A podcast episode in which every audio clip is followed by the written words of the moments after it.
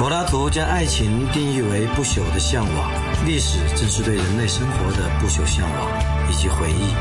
回忆是一条没有尽头的路，一切以往的春天都不复存在，然而历史永在。只要我们试图去理解真正的历史，我们就走上了一条美妙的路。历史没有隐瞒，我们没有忌惮，史无忌惮。宋时南主讲，考拉 FM 出品，你们的倾听价值连城。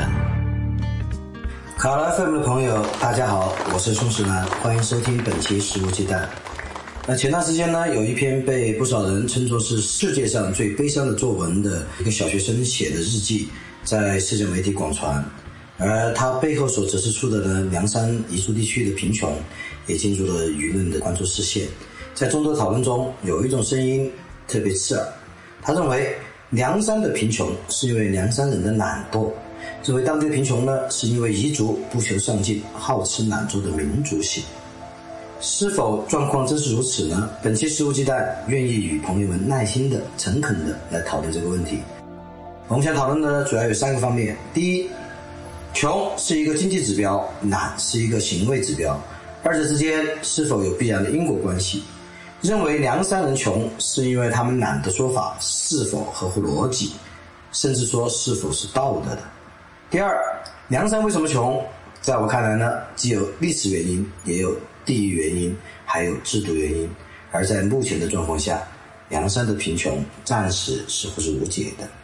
第三，这么看来，离开梁山是不是就是当地人唯一的自救途径呢？又或者，离开大凉山，他们仍然没有可以实现幸福的地方呢？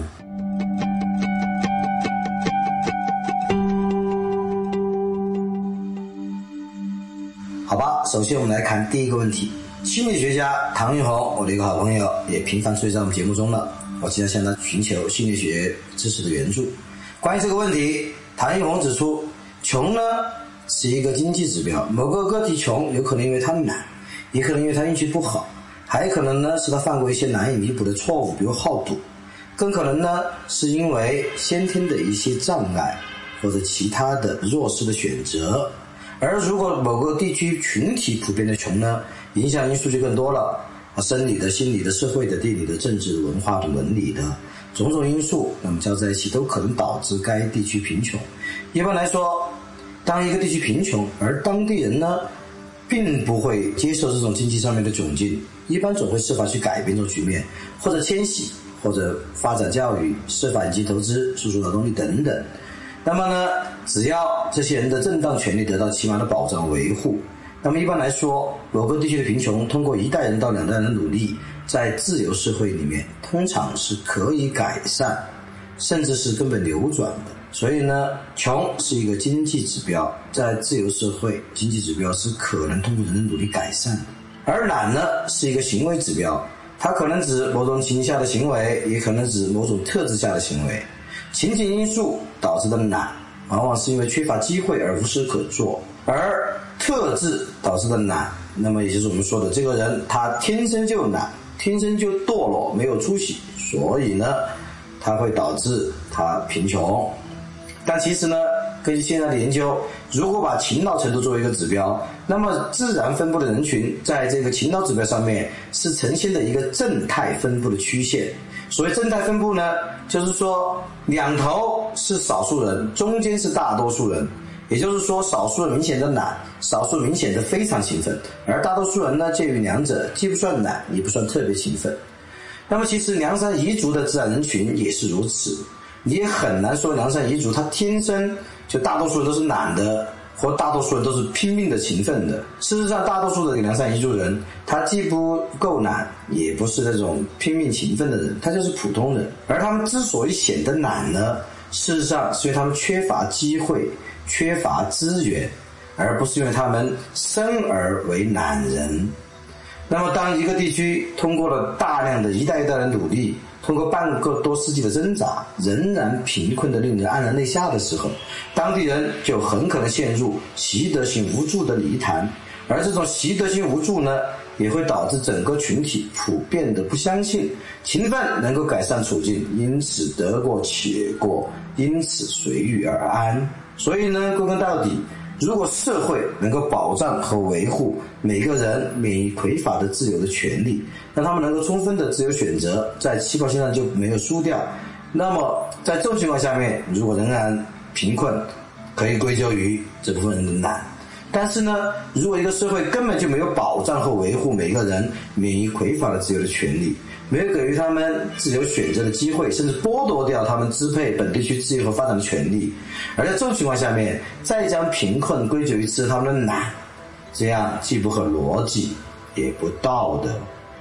事实上呢，在当下这个社会中，正如穷与懒没有必然关系一样，富也常常与勤奋没有必然关系。但是富裕的优势群体呢，会高估自己的素质和努力，认为自己所取得的社会和经济地位的取得完全取决于聪明和勤奋，而忽视甚至无视这个社会普遍的不公。像有一个红二代的理性的公主，就认为自己奢靡的生活方式和所处的这个优越的社会地位是能力以外的因素为零。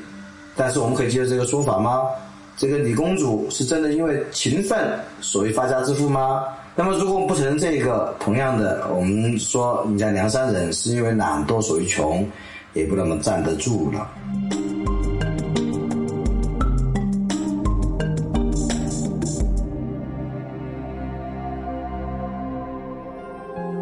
好了，既然我们基本上从逻辑上面推翻了梁山的贫穷是因为梁山懒惰，那么我们再从现实来看。梁山为什么穷呢？如果不是因为梁山懒惰，那是因为什么呢？在我看来呢，梁山的贫困有历史原因，有地域原因，还有制度原因。先说历史原因，自从一九五零年三月大凉山获得解放以后，彝族地区呢就历时两年多进行了社会主义改造，从根本上废除了传统的奴隶制度。与此同时呢，彝族的传统精英阶层也被消灭殆尽。啊，这个是很值得注意的。生活在大凉山的知乎网友吕杰凯说：“大凉山彝族由奴隶制社会直接进入社会主义社会，缺少了几千年文明的发展，这样的空洞不是有着短短二三十年的时间就能弥补的。”啊，当然呢，我觉得他这种说法其实有点做马克思唯物主义史观的毒了，好像人的历史要经过那五大阶段啊：原始社会、奴隶社会、封建社会、资本主义社会、共产主义社会。那么未必是这样，但是呢，大凉山彝族确实是由相对比较原始和相对比较封闭的一个社会，直接进入了现代社会。那么中间呢是有非常多的文明的缺失的，再加上呢进入社会主义之后，凉山的本地的经济上是断绝，所以导致呢大凉山的社会化水平远远低于内地，甚至在西部地区都是落后的。再加上它的地理环境。啊，大山浑绝，交通不便。大凉山人呢，对土地呢也只有基本的生存需求，农业的现代化程度很低。常见的农村发展方式一般是大面积耕种，采用更高效的种植手法和选择更有经济价值的作物，走向现代市场。而这一些呢，在大凉山却非常难以推广，甚至就完全无法推广。啊，这是历史原因。我们再说地域原因，凉山州其实。贫富分化也比较严重哦，它有相当明显的地域发展不均衡的态势。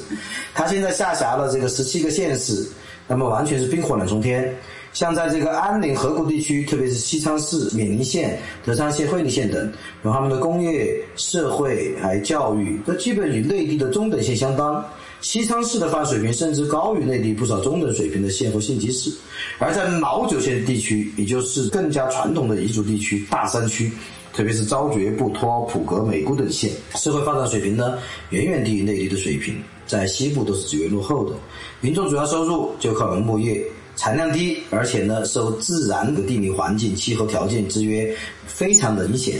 货币化程度呢也非常低。很多乡村刚好达到温饱，甚至温饱都成问题，没有鞋穿、没有裤子穿，小孩不罕见，就连成年人有时候也会常年都穿着一件羊毛织皮毡。当地的，看着称为插耳瓦的一个东西，也没有什么太多的衣服可以供御寒，或者可以供社交来装饰打扮。他们的食物呢，主要是土豆和荞麦，有些地方也出点玉米。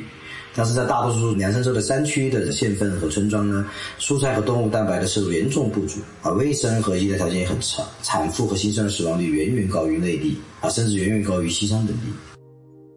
这个是它的地域原因。我们再说制度原因，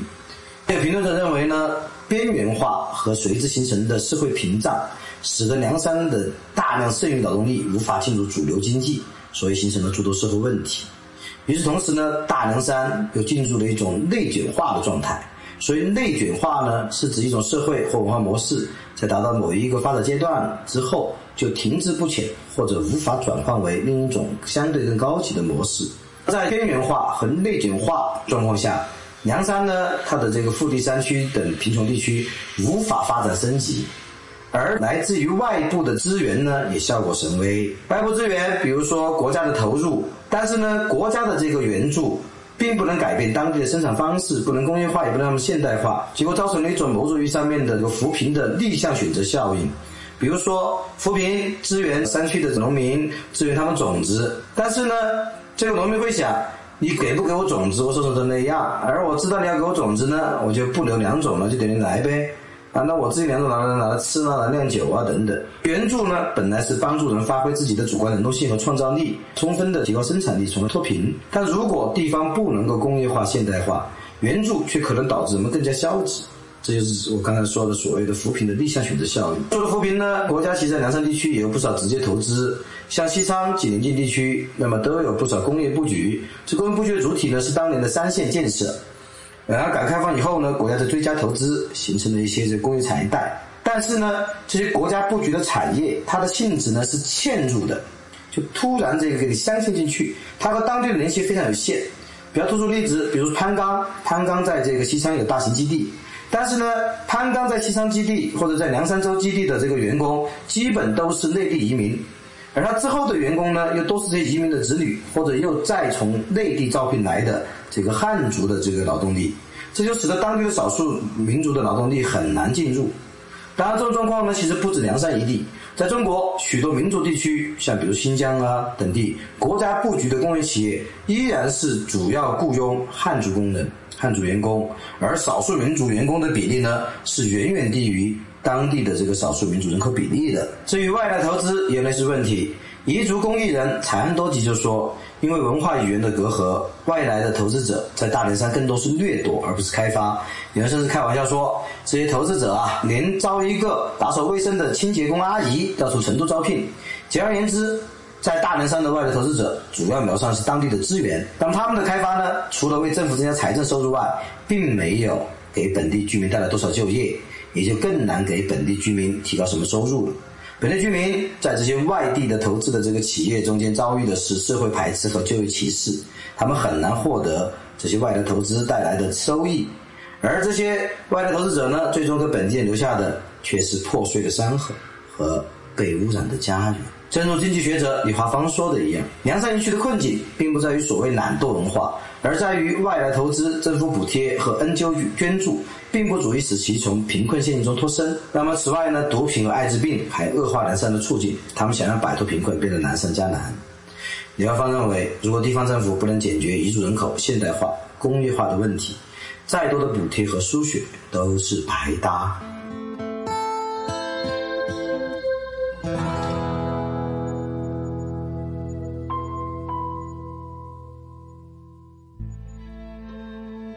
现在我们可以进入今天最后一个问题：离开大凉山是当地人唯一自救的路径吗？或者说，离开大凉山，他们也没有办法找到一个可以实现幸福的地方？我的一个朋友彭永文他说，在现代社会，很多问题的解决归根到底是靠“流动”二字，物的流动，人的流动。从高山到平坝是一种流动，从凉山到凉山之外是更大范围的流动。而问题的根源呢，往往是限制。只不过呢，当初一般的农村子弟被限制在平原丘陵，而彝族人则被限制在高山上。后来呢，一般的平原丘陵农家子弟走出去了，随身都要带来的东西，而彝族人几乎一无所有。其实现在呢，彝族人也是可以走出去的。像沿海一带和内陆发达地区的工厂，近年来经常演变出用工荒，劳动力成本不断上升。雇主呢不得不想方设法雇佣便宜的劳动力，这就有了对边远地区较穷地的劳动力的需求。但大凉山的大部分城镇人并没走出去，输出更多的却是童工。有人质疑说，这些童工的父母懒惰没人性，自己不出去，却让幼小的孩子跑出去养家。可事实却是，这些年长者大部分不会汉语，不懂汉族文化，没有现代生活经验，雇主并不愿意雇佣他们。彝族的青少年比起上一辈接受汉语教育较多，汉语水平呢也大幅提升，多少能达到一些用工要求，如此才形成了劳动力市场供需中外的关系，才有了大凉山童工的就业机会。但彝族童工在外的境遇并不好，许多孩子呢被工头诱骗到工厂。通过好几条泛铜的黑路，小工头、大工头、黑中介和工厂的几重盘剥，他们劳动收入的一大半是被压榨干净的，工作环境很恶劣，而逃走呢，有时还面临死亡威胁。其中长得好一点的彝族女孩子，甚至容易遭到强奸。可是即使如此，当这些童工被当作非法童工而由警方遣送回大凉山时，反抗却是激烈的，仿佛那不是在拯救他们，而是再次把他们推回深渊。像我多年前看过一个《南方都市报》的报道，关于这个彝族童工的。昨天说，警方解救了一批非法童工，送回大凉山，跟他们的父母讲他们在外受多少苦，被打、被骂啊，克扣工资等等。那么这孩子的母亲呢，就无言的在那里啜泣。然后警方为了再补充说明他们境况有多么的惨，应该被拯救遣返，就说资方对待童工非常差，有时候呢一周才让他们吃一次肉。说到这儿的时候。这童工的母亲却突然停止了啜泣，并且惊喜地看着警方问：“啊，他们一周可以吃一次肉？”那么这个故事是非常像契诃夫笔下的小说的，但却是现实。我第一次读到的时候是非常震撼，而且也非常心酸。这个母亲的惊喜是因为，在我们看来，一周吃一次肉是不折不扣的虐待，而在他们看来，一周可以吃一次肉却是那么的好，啊，接近于天堂。好，说回来，如果的梁山摆脱贫困陷阱，肯定还是必须依靠城市化，必须依靠这个劳动力的外迁外徙。可是呢，正如我在之前写过的一篇文章，叫《大国版图下的无地之民》一文中说的，中国的城市化并不能有效吸纳农业人口。那么现在有学界统计，只有百分之十的农民工最终能在城市定居。中国的城市化呢，不能有效吸纳农业人口，也不能为农民提供平等的公共福利和公共服务。更不能促进农业的现代升级，相反，却造成农村的凋残。因此，中国的城市化呢，被学者文贯中称为是伪城市化。进言之呢，这种伪城市化具体表现就是，由于排斥性的户籍政策和高昂的住房成本，中国城市中大量的外来务工人员不能在城中定居，当然也包括凉山州的外来务工人员。而现行的户籍制度加上这个现行的土地制度，那么其实是使劳动力要素与土地要素在城乡之间是无法真正完全自由的流动的。很多时候是依靠权力，甚至是依靠暴力才能完成资源的强制性配置。在这种格局下，包括凉山州在内的大多数进城务工者无法在这种城市化进程中完成人口再生产。也无法完成被城市化所吸纳，于是发生世代断裂，孩子只能老在农村，等他们长大后再进入下一轮伪城市化，一代又一代，梁山的孩子们，其他大山区的其他边远农村的孩子们，他们做牛做马做庄做瓦，却不能在城市扎根，也无法实现那被制度阻隔的团圆梦。在这种当下的残酷，但是呢，却又繁华的现实下，人们离开大凉山。真的就能过上好日子吗？我是不敢做出肯定的回答的。我忍不住想起一首彝族歌曲，它的歌词大概是这样的：我从大山里走来，是大山养育了我。马蹄的铿锵震撼着大地，浓香的烈酒摧毁了我的躯体。我是一个彝族人，我常幻想着山那边的世界。我询问漂浮的白雪，可白雪总以沉默回答我。终于有一天，我爬上山巅，我才发现，山那边的世界。依然耸立的是山。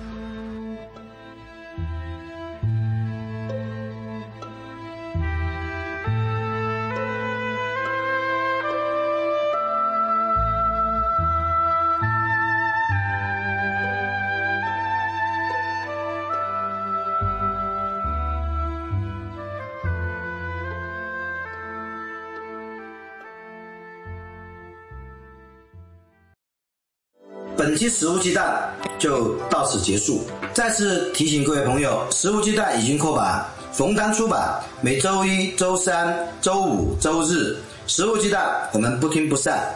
下一期食物鸡蛋的节目在周日推出，呃，话题是谈剩女。而我的标语呢也比较狠哦，有可能会被女孩子骂人渣哦。标题是“剩女必须去死”。当然，如果朋友们听完了我的整个这期“剩女必须死”的节目，就会知道我没有那么反人类的大男子主义呢。我其实是一个非常尊重女权的，非常善良，也非常喜欢，不管长得好看还是长得不好看的一切的女孩子的一个暖男。好，周日肆无忌惮，我们不听不散。